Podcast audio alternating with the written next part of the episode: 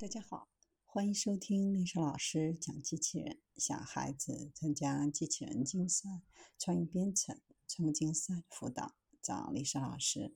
欢迎添加微信号幺五三五三五九二零六八，或搜索钉钉群三五三二八四三。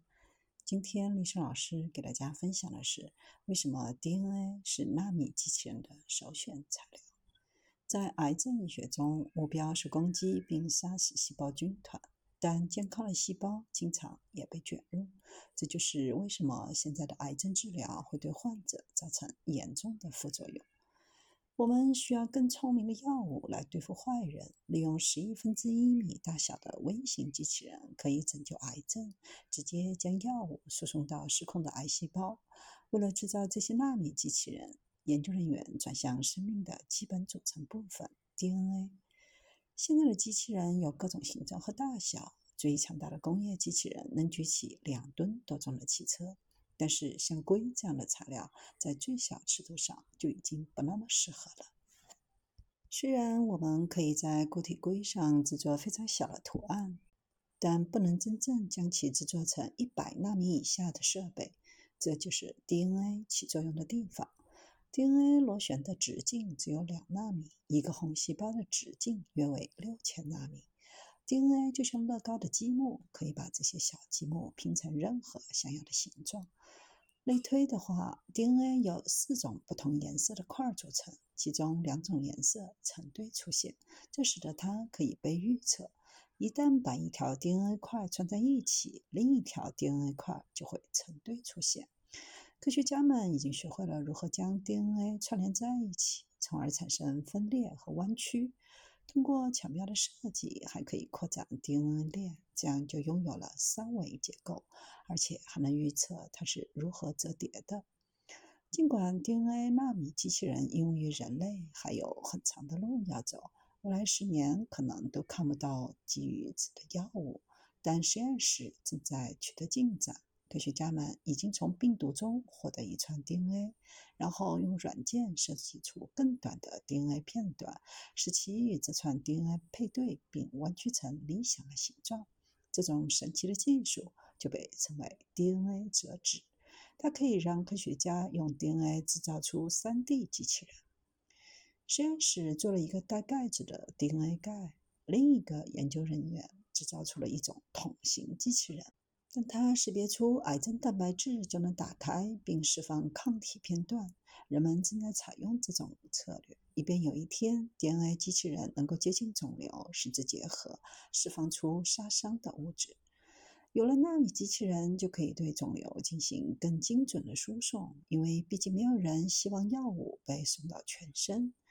研究团队正在为 DNA 机器人的制造执行某些动作的部件。比如类似自行车手闸的螺栓和电缆，在一个地方施加的力会改变 DNA 机器人的另一部分。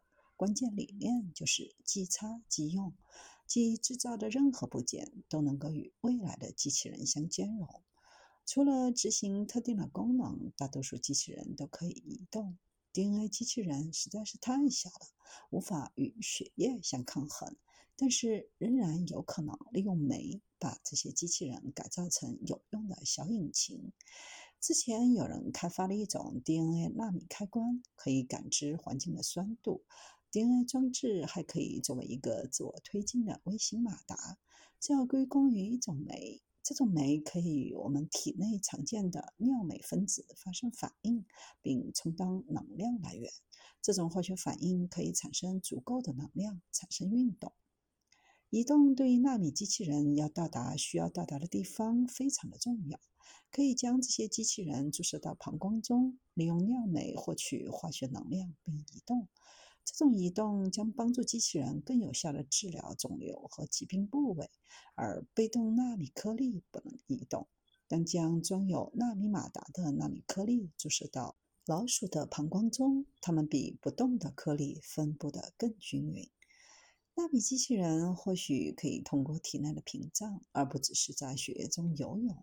大多数药物输送问题是由于这些生物屏障，比如黏膜层造成的。这些屏障是用来抑制细菌，但通常也会阻碍药物。自推进机器人可能会改变这些屏障的渗透性，通过它们，纳米颗粒可以从病人的膀胱中排出。这在身体的其他地方就不是那么容易了。在那里，生物被降解的智慧机器人可能是必要的。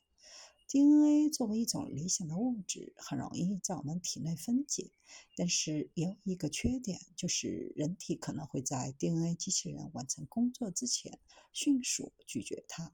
科学家们正在致力于覆盖或者伪装 DNA，并加强化学键，以提高稳定性。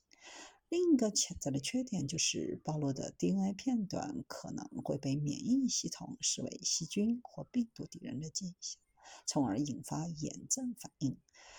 目前还没有 DNA 纳米机器人被注射到人体内进行实验。事实上，稳定性和免疫反应是疫苗开发人员必须克服的障碍。药物可以通过一种特殊的连接物连接到 DNA 机器人上。这种连接物会被一种只存在于特定细胞内的酶切断，从而确保药物在特定位置释放。DNA 机器人并不仅仅只适用于纳米医学，将有机化学和 DNA 纳米机器人结合，使光沿着只有一个分子宽度的导线传输，将进一步缩小电子设备。DNA 机器人还可以帮助最小规模的制造。因为它们可以将分子放置在令人难以置信的微小但精准的距离上。就目前而言，医学上的 DNA 机器人是大多数科学家梦寐以求想要研究的。希望未来可以制造出比现在更智能、更具体的结构，制造出更新一代的药物。